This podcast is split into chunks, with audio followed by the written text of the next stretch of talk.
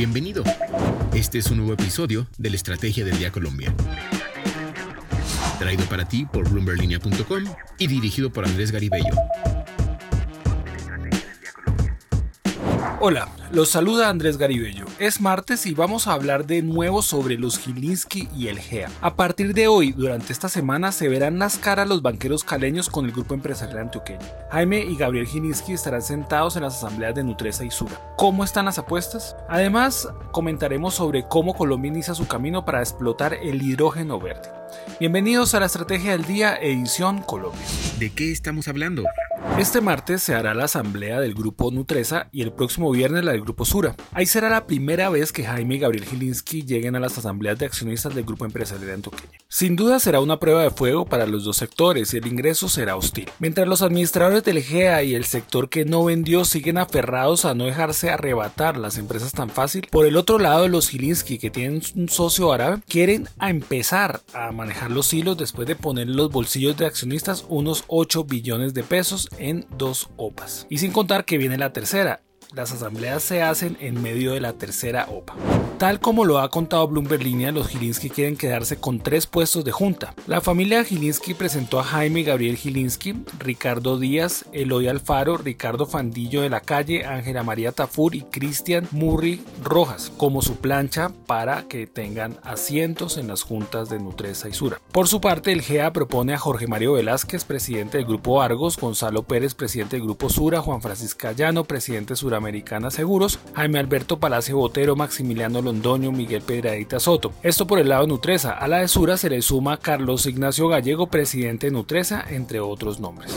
Como era de esperarse, la disputa pasó de las sopas a las asambleas de accionistas por los puestos de junta, porque allí definitivamente se sabrá quién va a tener el control de las empresas. Por un lado, una consultora estadounidense recomendó a los inversionistas extranjeros rechazar la propuesta presentada por el GEA, y por el otro, el Comité de Nombramientos de Sura dice que ningún nombre propuesto por los Gilinski se podría elegir para el cargo directivo. Entonces, la batalla comenzará hoy en Nutresa y terminará en Sura el próximo viernes, en donde seguramente podría haber más abogados que accionistas. Lo que debes saber. Cuatro datos para iniciar la semana. El primero, la TRM amanece en 3.820 pesos con 67 centavos. El segundo dato, el registrador Alexander Vega pidió hace unas horas el recuento general de votos para el Senado de la República. Esto para dar transparencia electoral. Deja muchas dudas el actuar de la registraduría en los pasados comicios del 13 de marzo para los partidos políticos y el electorado. Miles de votos han aparecido en el reconteo. El tercer dato, la mano derecha de Leonardo Cositorto, fundador del controvertido esquema llamado Generación SOE, fue capturado en Buenos Aires. Cabe recordar que esta empresa y sus derivados funcionan no solo en Argentina, sino en diferentes países de América Latina como Colombia. El cuarto dato, una encuesta de WeWork en alianza con HSM y Egon Sender señaló que el 48% de los millennials y los de la generación Z quisieran trabajar dos días presenciales y tres días remotos. El negocio de la semana.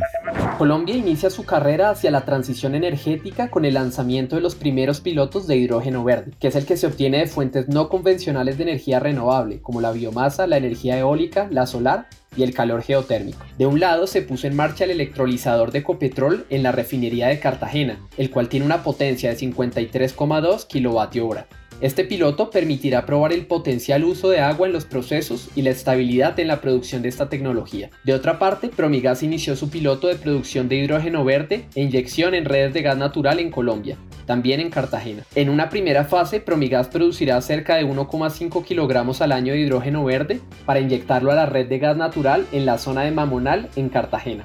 Esto, según dijo, permitirá reducir la huella ambiental de la operación al evitar emisiones de 6 toneladas de CO2 al año. Esto dijo el ministro de Minas y Energía colombiano, Diego Mesa.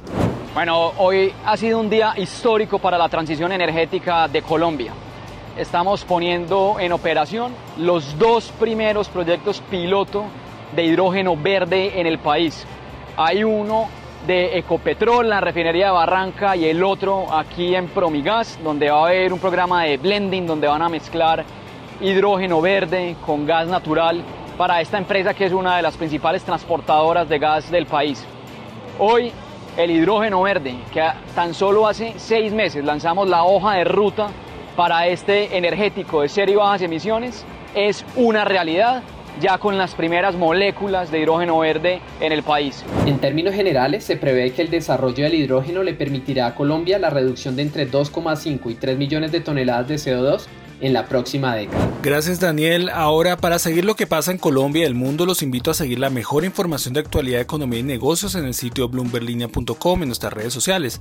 Suscríbase a este podcast y regístrese a nuestra newsletter diaria Línea de Cambio, que la encuentra en la sección Mercados y allí hay una subsección que se llama Dólar Hoy para conocer el cierre de los mercados de divisas. Y no olvide que acá está la mejor información independiente que una América Latina. Nos escuchamos mañana. Esta fue la Estrategia del Día Colombia. Dirigido por Andrés Garibello, producido por Arturo Luna y Daniel Hernández. Que tengas buen día.